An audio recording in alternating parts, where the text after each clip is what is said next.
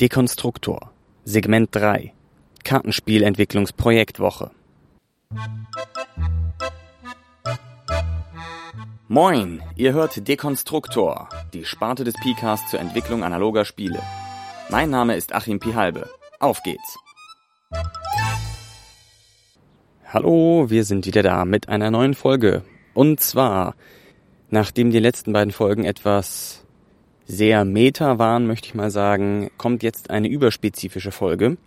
Und zwar hat mich eine Freundin gebeten, für eine Projektwoche, die sie in der Schule leitet, wo es um das Thema Kartenspielentwicklung geht, doch einen kleinen Audiobeitrag aufzunehmen, in dem ich den Schülerinnen und Schülern ein paar ganz praktische Tipps gebe, was sie vielleicht bei der Entwicklung ihres Kartenspiels beachten können, wie sie da vorgehen können, was für Ideen und Hilfsmittel es gibt und was wichtig ist, um gute Ideen zu haben und diese dann auch gut umzusetzen. Wow, das ist das erste Mal, dass ich ein Vorwort zu einem anderen Beitrag gesprochen habe. Mit diesem Vorwort verabschiede ich mich auch schon und lasse euch einfach das aufgezeichnete Audio hören und sage schon mal viel Spaß damit und bis demnächst. Da ba da ba ba. Moin zusammen, mein Name ist Achim, ich bin sowas wie Ende 20 und etwa seit ich in eurem Alter bin, beschäftige ich mich mit dem Entwickeln von Spielen aller Arten. Ich habe gehört, dass ihr auch in dieser Projektwoche oder wie auch immer ihr das nennt, euch damit beschäftigt, ein Spiel zu entwickeln. Ich vermute mal in Gruppen, dass ihr dort ein Kartenspiel entwickeln wollt, was ihr dann mit euren Mitschülern spielt, über das ihr euch austauscht und so weiter. Und ich dachte mir, von meiner Perspektive gebe ich euch mal so einen kleinen Anhaltspunkt, was ihr vielleicht beim Entwickeln eures eigenen Kartenspiels bedenken sollt. Der oberste Punkt ist sicherlich, es sollte euch Spaß machen. Ihr solltet es nicht zähneknirschen tun, denn dann bringt es euch nichts und den anderen auch nichts und nachher kommt auch nichts Gutes dabei raus. Deshalb sucht euch eine Ecke, überlegt euch, wofür ihr euch bei der Entwicklung von Spielen begeistern könnt und versucht, ein Spiel in diese Richtung zu entwickeln. Das wäre mein erster Tipp Macht das, was ihr spielen wollt, was ihr sehen wollt, was euch gerade begeistert. Und dann gibt es im Wesentlichen drei Phasen, würde ich sagen, um ein Spiel zu entwickeln. Zum einen müsst ihr erstmal einen Anfang finden. Also ihr kommt jetzt rein in diesen Kurs, wollt ein Spiel entwickeln und ihr habt wahrscheinlich noch keine Vorstellung davon, wie das Ganze denn nun werden soll. Da gibt es, wie ich denke, ungefähr vier Ansätze. Das ist erstmal verwirrend viel, Heißt aber andererseits auch, dass, falls das eine für euch nicht klappt, lasst ihr es einfach links liegen und probiert was anderes aus. Entsprechend gut stehen die Chancen, dass ihr mit einer der vier Möglichkeiten Erfolg haben werdet. Zum einen könnt ihr natürlich damit anfangen, dass ihr euch eine Thematik überlegt. Also, welche Art von Spiel soll das sein? Wonach soll es sich anfühlen? Was, was für ein Erlebnis draußen in der Welt will ich mit diesem Spiel einfangen? Das klingt vielleicht etwas hochgetrieben jetzt, aber tatsächlich sind eigentlich fast alle Spiele nichts anderes als irgendetwas, was da draußen passiert, was jemand interessant gefunden hat, einzufangen und in kleiner, kompakter Form den Spielern zu servieren. Das heißt, da könnt ihr einfach schauen, wonach soll sich das Ganze anfühlen? Soll es sich nach Piraten auf hoher See anfühlen oder soll es sich nach Grabräubern in indischen Tempeln anfühlen oder soll es sich nach einer Unterwasserexpedition anfühlen was wollt ihr mit eurem Kartenspiel für ein Thema einfangen? Von dort an würdet ihr dann überlegen, mit was für Kartenmechaniken und so weiter man das Ganze umsetzen kann. Andererseits könnt ihr auch bei der Mechanik anfangen. Das wäre die zweite Möglichkeit. Wenn ihr kürzlich in einem Computerspiel, einem Gesellschaftsspiel zum Beispiel irgendeine Art von Mechanik, also wie eine Handlung zur nächsten führt und was es für Auswirkungen nachher hat. Wenn ihr da irgendetwas witzig fandet, könnt ihr euch natürlich auch dort bedienen und ein Spiel sozusagen um diese Mechanik drumherum stricken. Also sagt, im Zentrum steht, dass man Folgendes tut und wir schauen jetzt, wie wir das als Spiel einbetten können. Das muss auch nicht unbedingt aus dem Spielbereich kommen. Vielleicht habt ihr irgendetwas Interessantes gelesen oder auch in einem anderen Fach gehört, kann ja mal vorkommen, das euch eben begeistert und von dem ihr denkt, das könnte man doch vielleicht irgendwie in ein Spiel umsetzen. Die dritte Möglichkeit ist, dass ihr euch das Material anschaut. Das kann man eigentlich immer machen, wenn man ein Spiel entwickeln möchte, man weiß mit welchem Material, dann schaut man sich erstmal an, was habe ich da eigentlich in der Hand? Karten, was kann ich damit machen? Na, Da könnt ihr ja mal selber überlegen, was man mit Karten alles machen kann. Mir fallen spontan ein paar Sachen ein.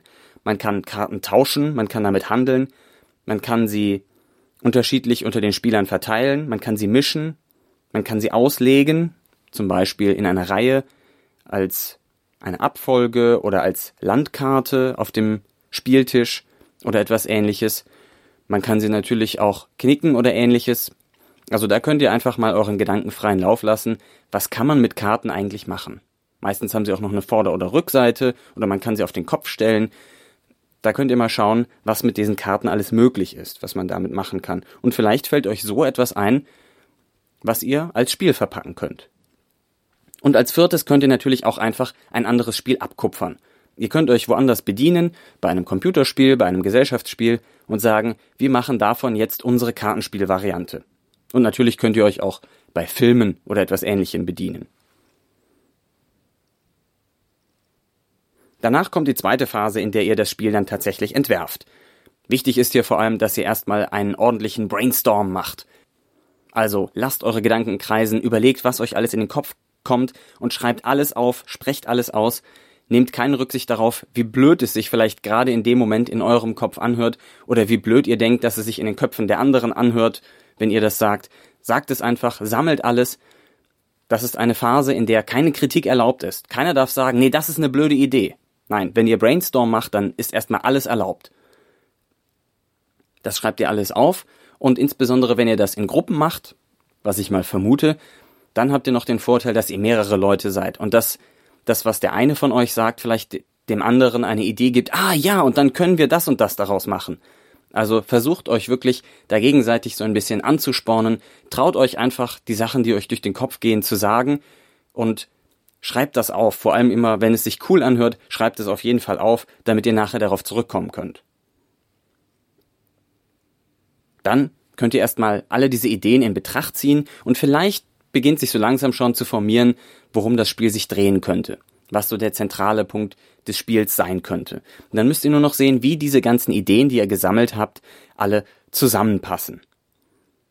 Und dann könnt ihr von den ganzen Ideen, die ihr habt, ein paar wenige Konzepte nehmen.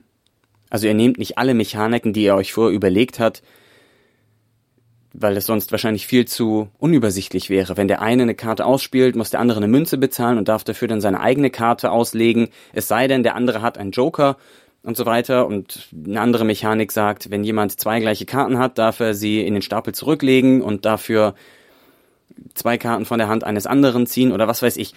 Da gibt's ja ganz viele Möglichkeiten. Davon solltet ihr nicht unbedingt alles ins Spiel mit reinnehmen. Versucht euch auf ein paar Aspekte zu konzentrieren, ein paar Grundkonzepte und die dann möglichst auszuloten. Also was kann ich mit diesem Grundkonzept alles machen? Wo kann ich da angreifen? Sowas wie, naja, wenn ich eine Mechanik habe, wo ich jemandem eine Karte unterschieben kann, wenn ich dafür ähm, ihm Geld bezahle, Spielgeld natürlich, Gibt es dann vielleicht eine Mechanik, mit der er das zurückschieben kann, wenn er irgendetwas anderes macht, oder mit der jemand anderes da mitziehen kann und dem anderen auch eine Karte unterschieben kann? Oder gibt es eine Mechanik, wie der andere das blocken kann? Oder solche ähnlichen Sachen. Also versucht das auszuloten, was geht in diesem Konzept, was ihr jetzt habt, alles. So, dann habt ihr jetzt eigentlich schon einen groben Entwurf, wie das so unbedingt funktionieren könnte. Wenn gar nicht alle Ecken und Enden auspoliert sind, ist das vollkommen egal. Da solltet ihr direkt anfangen, Tests zu spielen. Denn das ist wirklich der beste Motor, um ein gutes Spiel in Gang zu bekommen. Einfach mal testen. Bei Testspielen ist vor allem interessant natürlich, ist das Spiel spannend? Ja, macht das so Spaß schon mal? Was passt gut? Was hilft, den Spaß aufrechtzuerhalten? Was ist vielleicht hinderlich? Was sollte man eher rausnehmen oder vielleicht abändern? Und ist es vom Grundkonzept her stimmig? Passt es zu dem, was wir uns als Thema ausgesucht haben? Oder haben wir ein anderes Thema, was besser dazu passt? Oder können wir es irgendwie ändern, dass es besser zu unserem Thema passt?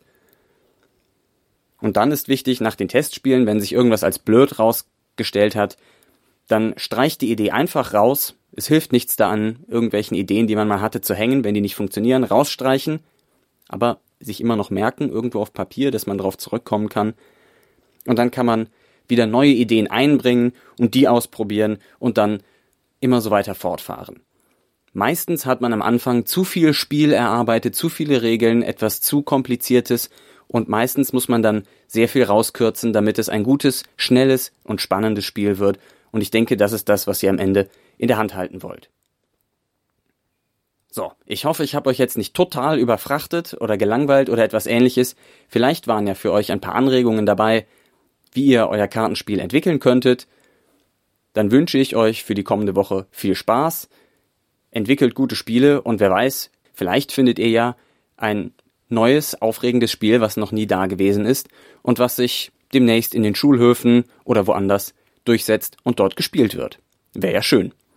In diesem Sinne, viel Spaß, frohes Entwickeln und macht es gut. Danke fürs Zuhören. Ich freue mich über Anregungen, Kommentare und Kritik auf pihalbe.org oder direkt an pcast.pihalbe.org. Und wie immer, frohes Weiterentwickeln. Analogspieler.de Spiele auf die Ohren